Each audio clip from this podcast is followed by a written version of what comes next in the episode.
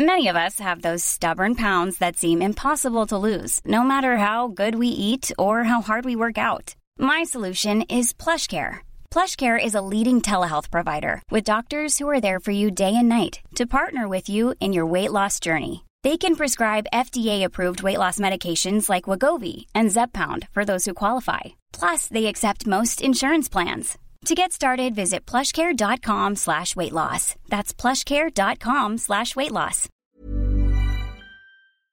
Colega, bienvenido a Gran Invento. Te quiero hacer una pregunta. ¿Tienes algún familiar, tal vez tú mismo, que tiene una pasión, eh, por ejemplo, la música, que es difícil de rentabilizar, ¿no? De hacer negocio y vivir de ella. Tal vez fotografía o tener un podcast. Pues ese problema tuvo Jack Conte hace seis años aprox y se le ocurrió hacer una plataforma donde la gente podía llegar y donarte de forma periódica, mensual, un dinerito, ¿no? Si le gustaba tu música, tu arte, entonces te donaba un dinerito, uno, dos, tres dólares, ¿va? Y bueno, ahorita vamos a entrevistar, bueno, van a escuchar la entrevista que le hice a Ronnie Krieger, que es General Manager de Patreon Europa. Al día de hoy Patreon tiene 3 millones de usuarios, bueno ya tiene más, tiene más de 100 mil creadores de contenido o de arte, como les dije, y el año pasado distribuyó a creadores alrededor de 150 millones de dólares. Es una charla muy interesante por el momento también en el que estoy. Les quiero contar, estoy a punto de cerrar un muy buen deal. No me va a ser millonario ni mucho menos, pero vamos a poder llegar a más gente. Este podcast va a crecer y también nos pasó algo muy curioso en la entrevista con Ronnie. Tuve dos problemas técnicos de mi computadora, de mi ordenador, como dicen en España, y fue evidente que necesito más ingresos. Y también es muy curioso que llegue este, en este momento porque tengo un patrocinador por primera vez hace un buen rato esto no es hacerme la víctima, eh, para nada. Simplemente les comparto que, claro, en proyectos como este, por ejemplo, que lleva un año y algo, en donde en realidad no se genera dinero, básicamente, em, hay obstáculos y hay que pues, seguir adelante. Y es importante este tipo de plataformas para seguir apoyando estos proyectos que te gustan. Yo, por cierto, tengo mi cuenta de Patreon donde tengo cinco Patreons y me sirven muchísimo. Y como siempre los invito a que se pasen por ahí y donen lo que quieran. Patreon.com diagonal gran invento. Pero bueno, les quiero contar, Ronnie es una persona que ha vivido de la música em, durante mucho tiempo y sobre todo se ha metido en la industria de la música, en convertir esta, este entorno con una competencia sana y es una persona que es totalmente devota a el tema de brindarle a los creadores de arte y contenidos un espacio, un lugar Em, en el cual puedan proliferar y tener una vida normal como un arquitecto, un ingeniero, un programador. La entrevista duró un poco menos de lo normal por los problemas técnicos que les conté. Y les quiero comentar sobre el sponsor de este capítulo, que es de hecho mi VPN de confianza, ExpressVPN. Primero que nada, si no sabes qué es un VPN, pues principalmente te da seguridad, con temas de encriptación de datos y te da la posibilidad de, por ejemplo, a mí me da muchísima libertad para navegar en páginas de otros países sin que reconozca que estoy en España, ¿no? Em, por ejemplo, en Netflix esto es, es, una maravilla, o en YouTube, o cualquier, muchas páginas que te restringen información dependiendo de la ubicación. A mí eso es lo que me gusta. Porque es distinto ExpressVPN, no se queda tus datos. Ojo, que los VPNs gratuitos viven de tu data. Ojo, no hay nada gratis en este mundo. Entonces, primero que nada eso. Segundo, es muy rápido. Ojo también con los baratos, que es un problema. Es súper rápido. Tercero, es súper fácil de usar y también tiene un buen nombre. O sea, en, el mundo de los VPNs es muy famoso. Y cuarto, nos está regalando tres meses para todos los que entren por medio de ExpressVPN diagonal gran invento. Tres meses en la compra de tu suscripción anual. Que no está nada cara, chécala. Pero bueno, ahora sí, después de una introducción bastante completita. Como siempre, yo soy Chris y te doy la bienvenida a este tu podcast de tecnología y de negocios digitales, Gran Invento. Ronnie, thank you so much for being here. Oh, my English. hey, Christian. Thanks for the invite. Glad to be here. Thank you, man. let's let's get started. What are you up to? Well, we just opened an office here in Berlin for Patreon. Uh, we are focusing on internationalization of the product. So basically, we started at the end of last year with two freelancers. Now we're a team of 12 people. Uh, we've grown the office. We already outgrew the original room, so we got an additional room right next to it. So it's very, very busy times for us here. But obviously, uh, Patreon is an awesome mission to be part of and we're having lots of fun but it's definitely a lot of work. So that's what i'm working on making patreon more international.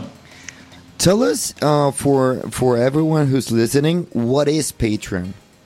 Okay so patreon is basically a creator's dream. It's kind of like the steady income that every freelance creator wish they ever had, where you basically are able to make a membership business out of your creativity. It's not crowdfunding. It's often referred to as crowdfunding, but there's a significant difference to crowdfunding. Uh, everything Patreon does is basically very community based. It's giving you all the flexibility, all the freedom, and you're getting paid for it monthly or by delivery. And it's like your own personal little Netflix. I'm gonna I'm gonna tell you about how I opened Patreon. It is it is hard. It is kind of like a like a process that you have to go through in order to be humble enough to ask for money, right? That's yeah, that, that's crazy. The first thing that every creative person struggles with is putting a price tag to what they do, right? I mean, it's like asking for money or evaluating of what what I do creatively, how, how much is it worth to other people? That's something that naturally I would say 99% of all creators struggle with. Um, but usually the experience for most people is the same. At the beginning, they really worry about it. They really overthink that part. And yeah. once they've done it, they realize, hey, actually, people don't mind. They're super happy to support. So it didn't hurt. But at the beginning, it's a huge step for every creator. Um, it's weird, and and and, and um, but it's also really useful. I have five patrons, and they are paying basically for my for half of my expenses, right? And I just opened my account a month ago, so I'm really happy. Like it's incredible. And then I, I'm hopefully I'm gonna grow it and grow it. And it's also like it's nothing. There's nothing wrong with asking for money because you're also giving value, right? But and this yeah. is um this is um this is uh, uh I'm pretty sure this happens all the time to to a lot of creators. But you yourself are um an artist, a creator, and also a like. Can you tell me about your background and how you got here? Sure. Um, I mean, you know, I've I've always had a deep love for music. I never did any kind of classical instrument training or whatever, but I always had the ability that if I would hear a melody, I could instantly sing it or play it on the keys, and, and there was just some kind of natural gift there. And I, I was always the one playing at school parties and being the, you know, uh, I don't know if you have the same in, in, in, your country, but but here we had these school disco kind of things. Yeah, yeah, sure, yeah. you, you do music in the school breaks or at like school parties and stuff, and I always had that kind of mission missionary approach of wanting to share music I like with others. And that's basically how it started. Then I was in a band. Uh, we did electronic music in the late 80s, then early 90s. Um, and at some point, um, I never really wanted to make a career out of it because I really care about the music that I do. I quickly realized I would never become a pop star because I have terrible stage fright. I don't like pictures taken of me. I'm just way too insecure to be like the really? big pop star persona that people would associate with a pop star. So I did, you know, whenever we played gigs, etc., I just felt really, really uncomfortable, and I felt much more comfortable in the studio, creating music and doing stuff. And I also didn't want to do anything that was trendy or in the charts. I didn't want to do something to please other people. I wanted to do new stuff. I was curious my whole life and I always wanted to experiment. And I quickly realized that if I want to make this my career, if I want to make an income from music, then that's not really working because if you want to make a a substantial income from music, you actually have to make music that's very popular. And that was a big struggle for me. So I quickly decided, okay, let's keep music as a hobby And I basically shifted to the business side of music because I experienced I had a talent for that. So I shifted from being an artist to being in the industry. And then for quite some time, as long as I could and had the time, I would still do music at the side uh, for fun. And some of that led to remixes and records released, etc. But never was the intention of having it released. It was okay. just basically the byproduct of the process. That's funny. I, am also a musician. Uh, I don't want to talk about me every time that you talk about you, but I, am just letting you, letting you know. And how how did you end up in Patreon? Is is there a um, do everyone in Patreon have to be musicians? Because I know Jack is also a musician. it's not. It's not a rule, but you will find that when you go to any of the Patreon offices, that actually many people at the company are creators themselves. There are comedians, there are illustrators, there are musicians. There's like all kinds of creators working at Patreon because you know, I think from a company perspective, it's great because we really deeply understand what creators are doing, which, you know, some companies with a business focus might think they do. But, you know, it's if you have never lived that yourself, if you've never put yourself in the same shoes, if it's it's very different. Yeah, and yeah, definitely. I get it uh, that we have all these different creators at the company, but it's not that we don't hire people who don't have it. There's also people in the company that do not have a background as a creator, but it's very many uh, that yeah. do. Yeah, and it makes a lot of sense. And tell me about the company. What is what's this, the, the the status, if you want to call it that way, uh, of Patreon in the U.S.? I know it's bigger, and but how is it? Uh, how is Europe reacting to and Latin America? If you have any any sense, because we have a lot of uh, Latin American listen, listeners, so mm-hmm. can you give me um, an overview? Sure.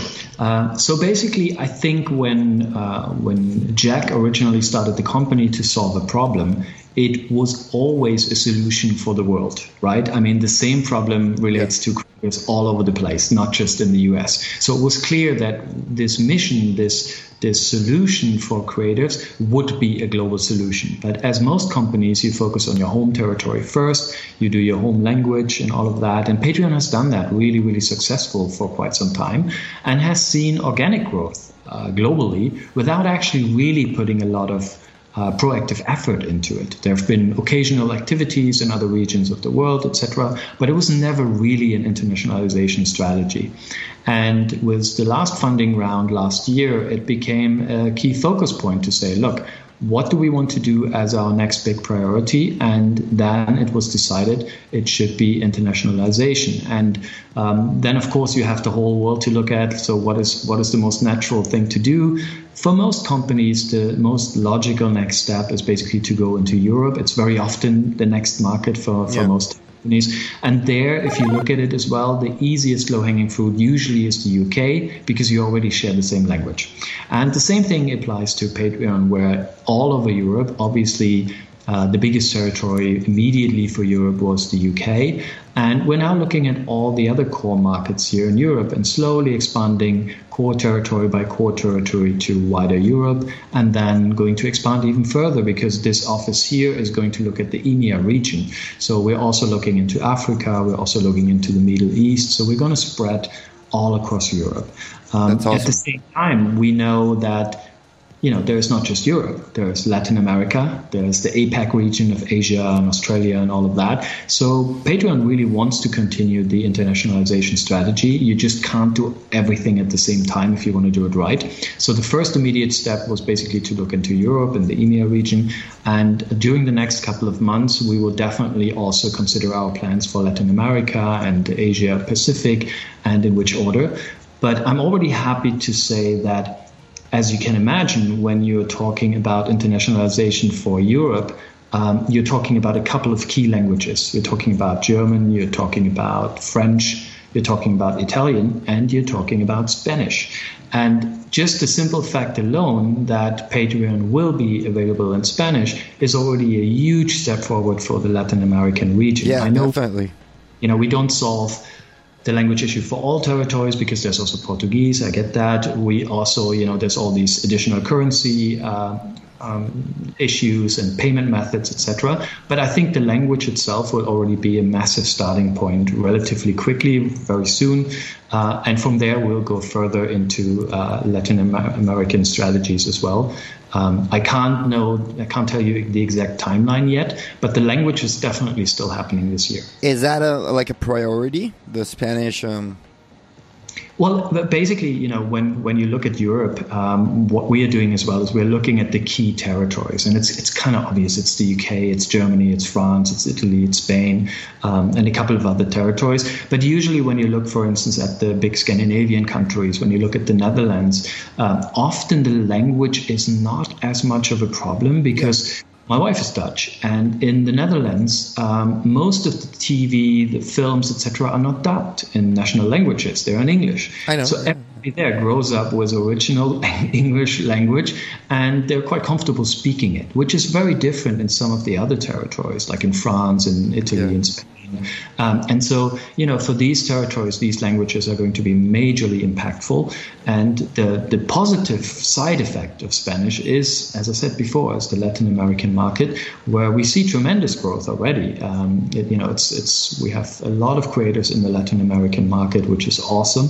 Um, and we want to make the product of Patreon as much of a local Latin American product for all of them as we can. And you know, the, as I said, the side effect of Spanish for Europe is going to be the language, and then yeah. we're going to into all the other details as well. So watch the space. I think during the next um, you know six to eighteen months, you're going to see a lot of progress on that front. Amazing, well. amazing. Uh, me being Mexican, uh, I, like I see how much art and how much like uh, creativity is going on in that in in my country, my home country, and uh, and I and I stop to think about how people are figuring out to make a living out of it, and most and many times you see like super famous people that are really struggling. That's crazy, right? What are what are the areas that um um Patreon is uh, really impacting the most? Uh, for example, musicians, I don't know, illustrators. Do you have like a specific, um, I don't know, uh, work or art or field that is uh, really impacting? Well, I mean, generally speaking, uh, when we are talking about the mission, we really want to create a new creative economy that is fair, that is centered around artists, is centered around creatives, and is basically switching from the current state where it's always about the rights holders, it's about the algorithms, it's about the platforms who then need the artists to feed the system. But the whole system is always built on the platforms and on their demands and not on the artist's demands. And that is a general problem. And what we really want to do is we want to create a company that is artist focused, that's creators focused, and provide a solution that works for creators. And and so when we are talking about the creative economy, that for us is not a specialized approach. So, you know, we will never be able to compete with a music specialist. We will never be able to compete with a podcast specialist or with a visual art specialist because they can focus all of their efforts on just one particular element. What we want to do is to have a system that works for all kinds of creators. Look, we have people on the platform that do underwater habitats for hamsters. We have knitting, we have modeling, we have podcasts, we have vlogging, we have blogging, we have musicians, we have education, we have NGOs, we have all kinds of different sorts of creativity. And that's for me the most interesting part of it is, is really like if you have any kind of creative idea, Patreon could be a platform for you for your hardcore supporters, not for every of your activities. We never really take the approach to say, Patreon should be your only outlet because we are not tailored to cater to everyone's need. We're catered to a specific part of your business and we can be a significant income stream for every creator, but we should never be the only thing that they do. If you do a podcast and host exclusively everything on Patreon behind a paywall, how do people how are people going to be interested in your podcast and ever find you if they don't have any way to access some of it for free? So it's always basically Patreon is always part of your creative system and hopefully a substantial part, and in some cases actually uh, the main financial uh, support, but it's always part of your creative system. And we want to keep it as flexible and open to all sorts of creativity as possible.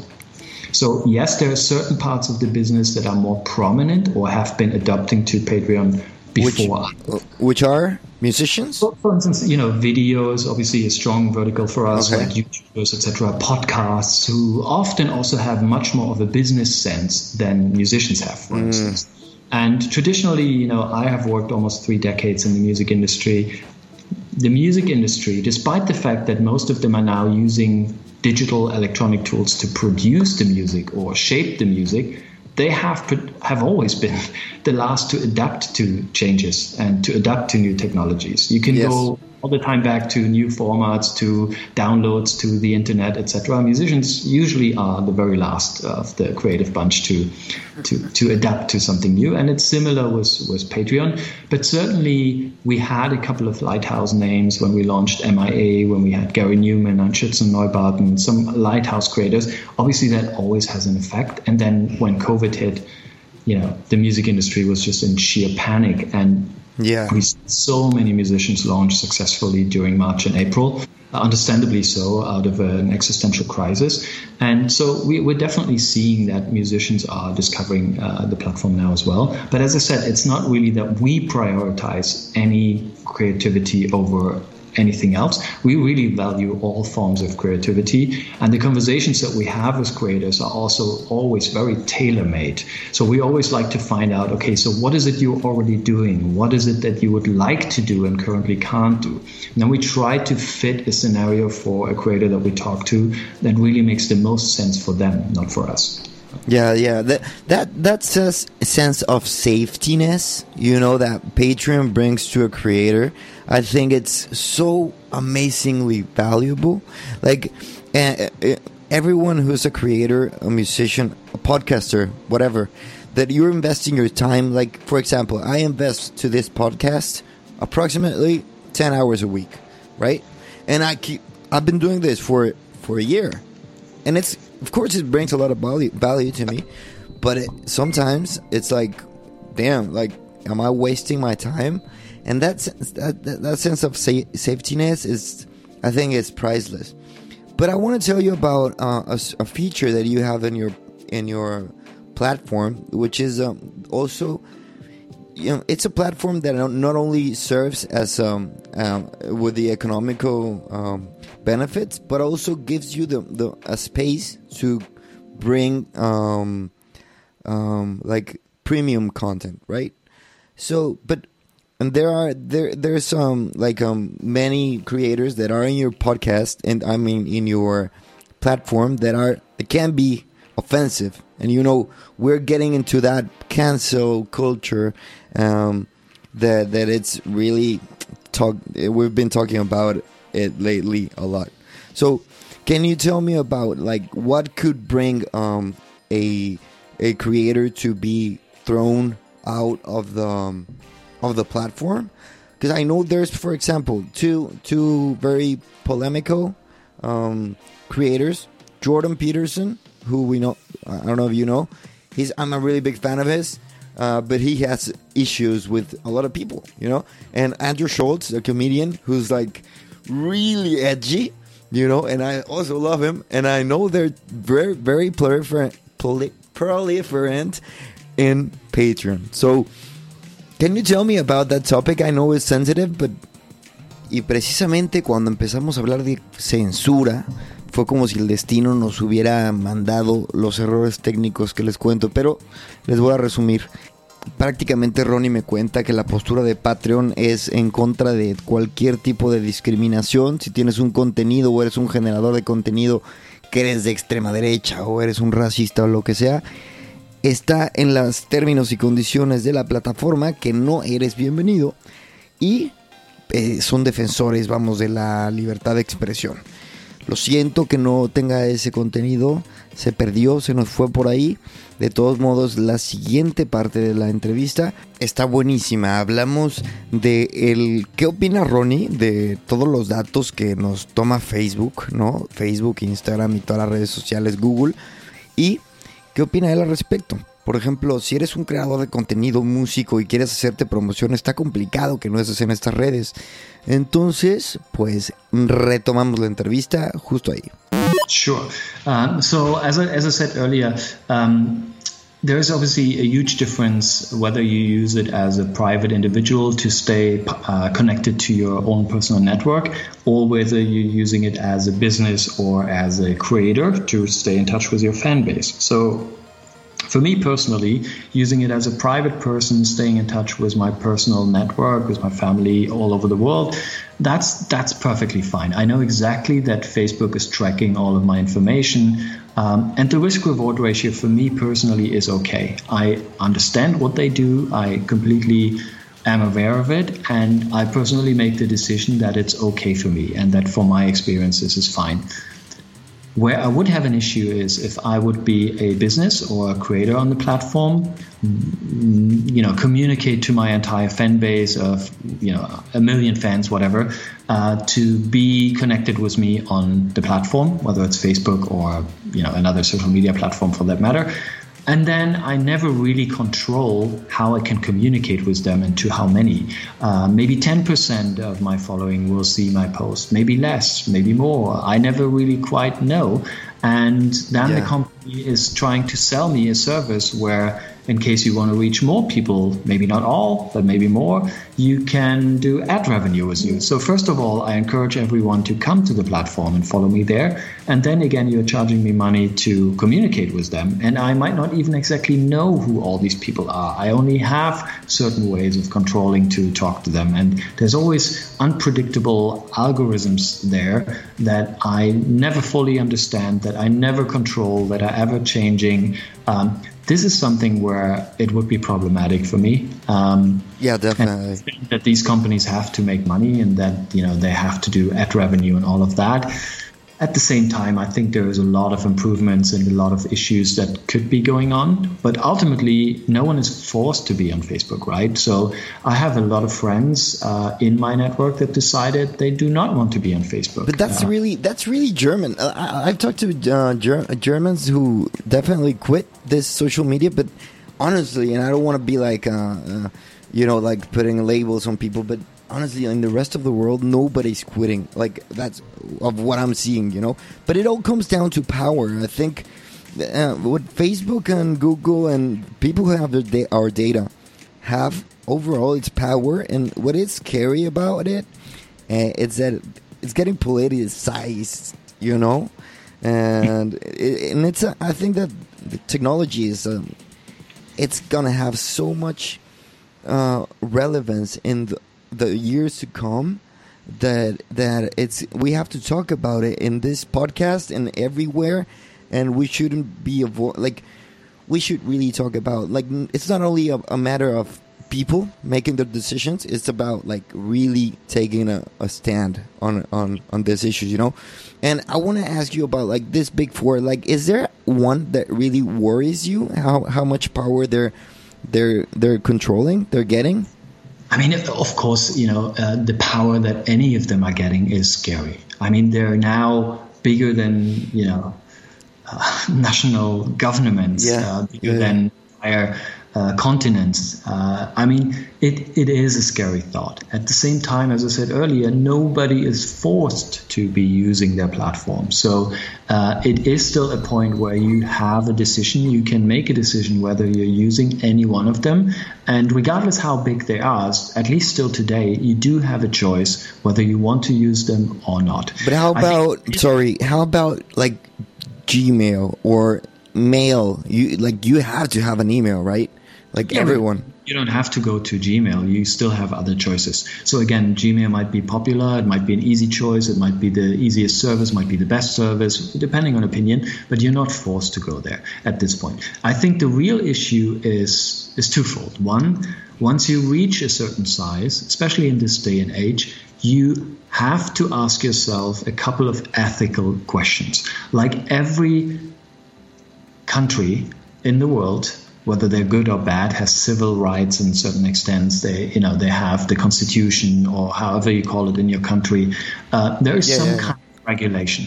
And I think some of these companies now are becoming as big as countries, as governments, as maybe continents, and they should have similar um, approaches. They should have similar regulations. They're a huge part of society. So there should be more ethical questions that they need to ask themselves on the day to day level and find solutions for it. This, I believe, is a huge problem that is not yet taken care of. You can see some tech companies being better at this than others, but it's definitely something that we need to keep an eye on. The other element really is. Uh, the information and transparency about what you do and how you do it. And that for me is the biggest issue at all today. It's like when I say I can make my personal risk reward ratio and say I do understand that they know a large part of my life. But I made that choice because I know what they do. I think I have a pretty good understanding of the amount of data that they have. I sometimes look at it, I assess it, and I made the decision that I'm fine with that. But I do know. But uh, you, but you know what's scary, Ronnie, uh, yeah. about that uh, mindset? That uh, like you can be like, okay, I know that I don't know, alcohol is really it's painful, and, and, I mean it's it, it's bad for me, you know, and I, I know it, but I, I'm still gonna drink, and you can get addicted to no, no, to this platform. I completely hear you, but uh, you know when I'm talking about this, I'm talking about myself, right? That, yeah. That's what I said. It's like you know, I, I for instance, I make very conscious decisions, and I have no problem to sticking to rules. Like um, about ten years ago, I decided that I wanted to commit my life to be healthier because my first child was born, and I wasn't necessarily unhealthy, but I knew I had a new responsibility in life, not just for myself anymore, but also for my wife and my kids. So I decided to get into sports and health and fitness, and as part of that, I completely quit drinking alcohol. Uh, not because I had to, but because I wanted to. I started to eat better. I started to work out every single day. So, from the nature of things, uh, and also what we talked about before in my career and in my job, you can see that I'm pretty strong willed and I can make a decision and stick to it. Uh, I have the persistence, I have the grit to do that. But I do understand without judgment that that's not the same for every single person. So that's what I'm saying when I mean uh, the issue there. First of all, for me, is understanding exactly of what these companies do and how to do it. That's the first part, so that everybody in the world clearly knows okay, this is what's going on, this is how it works. Do you really want to be part of it? And then, once you do have the decision, there could still be the effect of I know exactly what they do, but I'm so addicted to Facebook that I can't quit.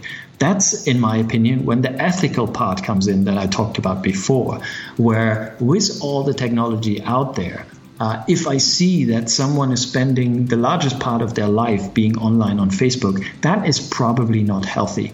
Can a company do something about that? They can absolutely do something about yeah. it. You know, just think of Netflix asking you after a couple of episodes, "Are you still watching this? Are you, are you there?" And you know, with all this social media addiction, you could do similar things where you just you know take measurements you give advice to people hey why don't you get up and do a little walk or why don't you just eat because you haven't eaten in 12 hours just sitting in front of this computer or stuff like that these are all the ethical components so i think one is transparency information um, and the other part is the ethical part. If we were getting better with all of these things for these big players in the world, I think we would solve a lot of the problems. It might still be problematic in some areas to have that much combined power, but if the ethical component is solved and it's all pretty transparent, I think we had eliminated a lot of the risk. Damn, that was a powerful and a really uh, like a really powerful answer. Ronnie, thank you so much for for your time. This was an amazing chat for me.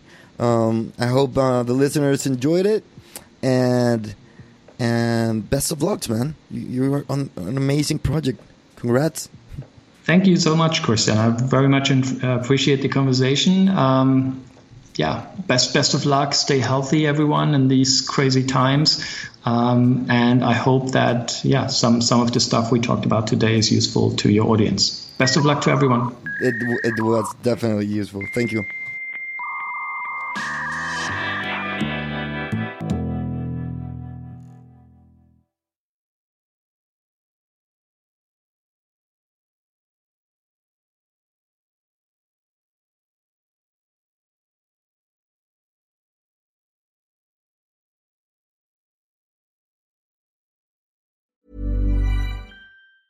If you thought the only way to get a more defined jawline with natural looking results was through surgery, think again. Juvederm Volux XC is a non surgical injectable gel filler that improves moderate to severe loss of jawline definition and can help you achieve natural looking results with little downtime. Even better, this improved definition lasts up to one year with optimal treatment. No maintenance required. Improve jawline definition for a smooth, sculpted look with Juvederm Volux XC. For important safety information and to find a licensed specialist, visit juvederm.com. That's J U V E D E R M.com. Not for people with severe allergic reactions, allergies to lidocaine, or the proteins used in Juvederm. Common side effects include injection site redness, swelling, pain, tenderness, firmness, lumps, bumps, bruising, discoloration, or itching. There's a risk of unintentional injection into a blood vessel, which can cause vision abnormalities, blindness, stroke, temporary scabs, or scarring. Talk to a licensed specialist to find out if it's right for you.